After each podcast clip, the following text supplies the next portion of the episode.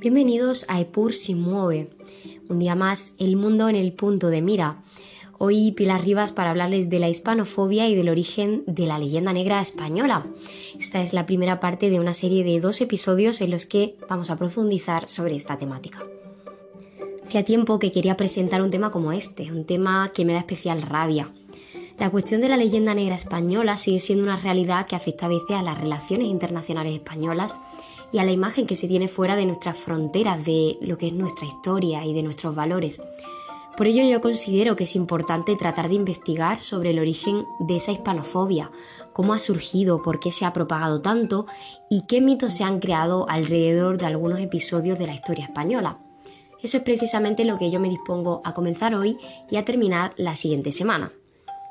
Para comenzar, lo primero y principal es definir qué es la leyenda negra española que es básicamente un movimiento propagandístico anti-español promovido por escritores ingleses, holandeses, franceses y de otras nacionalidades durante el siglo XVI, cuyo objeto era reducir el prestigio y la influencia del imperio español en su siglo de oro. Como afirma la historiadora Carmen Iglesias, en el contexto de la consolidación y desarrollo de los estados territoriales y de ese llamado sentimiento protonacional de los siglos XVI y XVII, la monarquía española es precisamente bajo los Habsburgo, pues eh, una monarquía con un claro papel hegemónico que la va a convertir en la primera potencia de la época.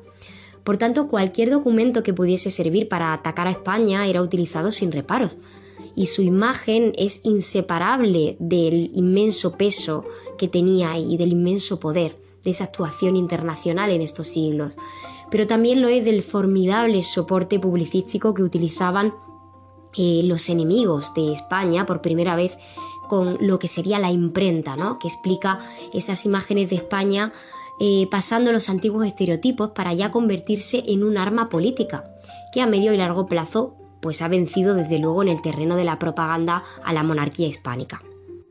Igualmente, en palabras de Elvira Roca Barea, cuando se iba a producir el cambio de dinastía en España, de los Habsburgo a los Borbones, Luis XIV aprovechó para hacer una gran campaña propagando la idea de que el imperio español estaba atrasado y que presentaba una gestión desastrosa con la dinastía de los Habsburgo. Los Borbones se posicionaron así como la única esperanza para el mantenimiento del imperio español.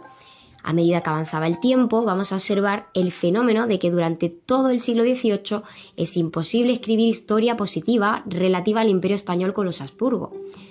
Y durante más de un siglo en España, aun habiendo estudiosos y diferentes universidades, no hay historia de España global escrita en España. De esa manera, las élites afrancesadas españolas comienzan a consumir historia de España escrita por intelectuales franceses. Por tanto, lo que los Borbones van a barrer cuando llegan a España es el siglo de oro español. A pesar de originarse, como hemos visto, en tiempos de fuerte rivalidad política, comercial y religiosa hace más de tres siglos, algunos historiadores sostienen que la leyenda ha llegado hasta nuestros días, en forma de interpretaciones falseadas de tinte antiespañol sobre episodios históricos como son la conquista de América, la Inquisición o la Reconquista. Vamos a analizar pues acontecimientos que desmienten esa mala fama relativa a los episodios anteriores. Concretamente en esta serie de la leyenda negra yo me voy a centrar en el episodio donde hay más debate actual y quizá uno de los más controvertidos, que es la conquista de América. Lo primero es importante comenzar diciendo que Colón o Magallanes fueron los primeros arquitectos de la globalización y del mundo tal y como lo conocemos hoy, configurado desde el principio de la colonización de América se planteó el problema de cómo reclutar mano de obra nativa para el desarrollo de la nueva sociedad hispana que se estaba creando. Los nuevos territorios conquistados eran inmensos y la mano de obra era necesaria para poder explotar esta tierra tan fértil. Evidentemente en aquella época no había agencias de trabajo temporal ni oficinas de empleo que pudieran gestionar esas necesidades de los empresarios por lo que los colonos no eran capaces por sí solos de sacar adelante sus empresas de minería, agricultura y ganadería, y tuvieron que recurrir a los nativos y convencerles de que trabajasen para ellos. Además, a la corona le interesaba mucho poner a producir esas tierras para cobrar los tributos correspondientes, como se hacía con todos los territorios y súbditos castellanos. Los colonos necesitaban el trabajo de los nativos, pero evidentemente estos no estaban dispuestos a entregárselo.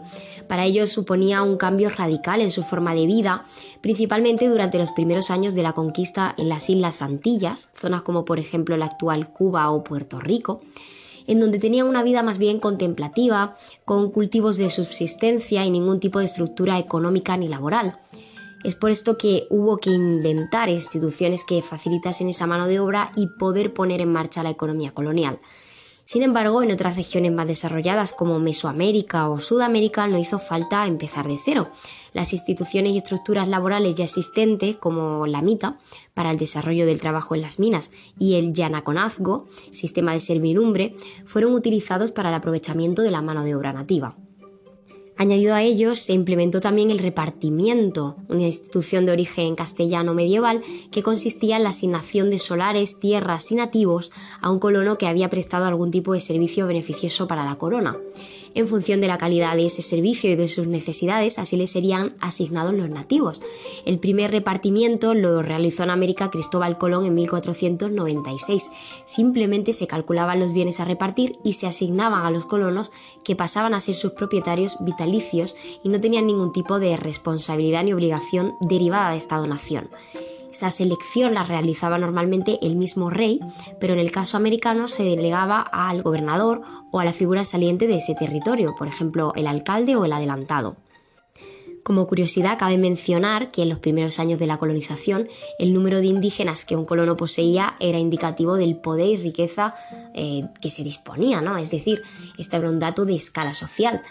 De igual manera, tampoco podemos olvidar el sistema de la encomienda. La encomienda era un sistema laboral español que recompensaba a los conquistadores con el trabajo de grupos de personas no cristianas conquistadas.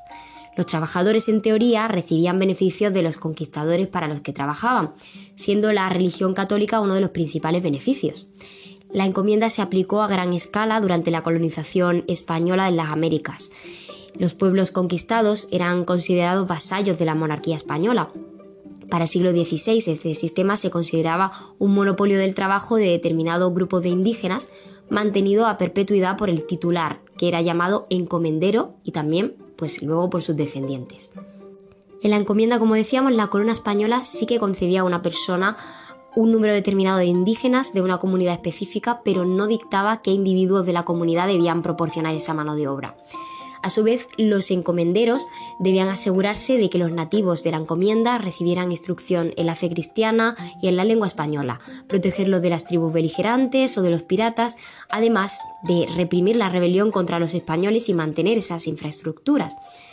Eh, también los nativos proporcionaban tributos en forma de metales, maíz, trigo, carne de cerdo u otros productos agrícolas. Fray Nicolás de Obando estableció ese sistema formal de la, encomienda. Pero eh, a pesar de esta descripción teórica que más o menos no suena tan mal, en muchos casos los nativos sí que eran obligados a realizar trabajos forzados y sometidos a castigos extremos. Entonces, mm, la reina Isabel I de Castilla prohibió la esclavitud de la población nativa y consideró a los indígenas vasallos libres de la corona, plasmando en su testamento numerosas cláusulas para la protección de los indios americanos, pero bueno, a pesar de ello sí que se siguieron produciendo numerosos actos de abusos y maltratos.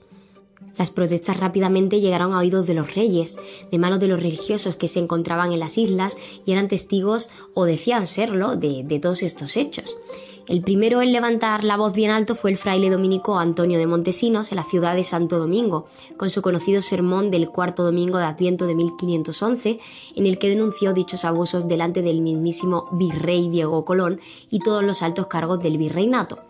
Estos hechos se conocieron en Castilla y el rey Fernando el Católico, ante la insistencia de los clérigos, decidió reunir a una junta de expertos en la ciudad de Burgos para legislar sobre estos dos temas tan importantes, la explotación laboral de los indios y la justificación de la guerra a los indios que no colaborasen. Se celebraron 20 sesiones durante todo el año y fue redactado un importante documento que en su origen se llamó Ordenanzas Reales para el Buen Regimiento y Tratamiento de los Indios o también Leyes de Burgos que constaban de 35 artículos regulando el régimen de los indios, sus condiciones de vida personales y de trabajo, sus derechos y su reconocimiento también como hombres libres titulares de derechos humanos básicos, como el de la libertad y el de la propiedad. Toda esa legislación anterior pues va a ser un gran adelanto en esta época. De hecho, se le considera como la predecesora de los derechos humanos e incluso en algún caso de los derechos de los niños, ya que exime del trabajo a los menores de 14 años de ambos sexos, ocupándose tan solo en tareas apropiadas a su edad. Nunca un reino o nación conquistador había legislado a favor de los nativos conquistados y de esa manera intentando también fiscalizar y vigilar el comportamiento de sus propios conquistadores. Posteriormente, el rey Carlos I de España vio que a pesar de la ya existente legislación aplicada, seguían llegando en boca de religiosos como Bartolomé de las Casas noticias de que los abusos y maltratos a los nativos continuaban. Entonces, él decidió actuar. Convocó en 1540 una junta de la Universidad de Salamanca, encabezada por el catedrático en Derecho y Economía Francisco de Vitoria, para discutir todos estos hechos y la legitimidad de la conquista de América, todo lo que estaba ocurriendo. Francisco de Vitoria defendió el derecho natural, es decir, la existencia de unos derechos universales de todos los seres humanos. Ninguna persona podría eliminar esos derechos, ya sea el Papa o el rey de cualquier reino. Se produjo un interesante intercambio de ideas y argumentos con los que proporcionar una base legal para construir pues, un conjunto de leyes a revisar en el Nuevo Mundo. De aquí nacieron las leyes nuevas de Indias, que fueron promulgadas el 20 de noviembre de 1542 en Barcelona. Constaban de 39 leyes que se organizaron en torno a estos temas de forma resumida. Que los oficiales reales no tuvieran derecho a la encomienda de indios, lo mismo que las órdenes religiosas, hospitales, obras comunales o cofradías.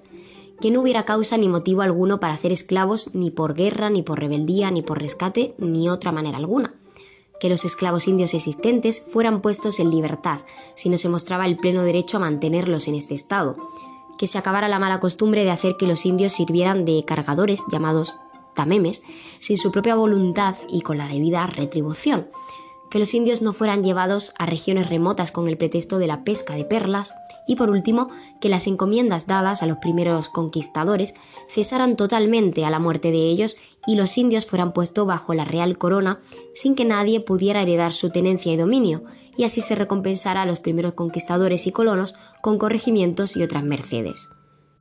Pues bien, en este punto vamos a terminar el episodio de hoy. Os vamos a esperar la semana que viene en la que voy a culminar toda la cuestión de la leyenda negra y de la hispanofobia. No os la perdáis, este episodio y el siguiente van necesariamente de la mano. Por ello, no vamos a entender el fondo del asunto hasta que completemos la serie.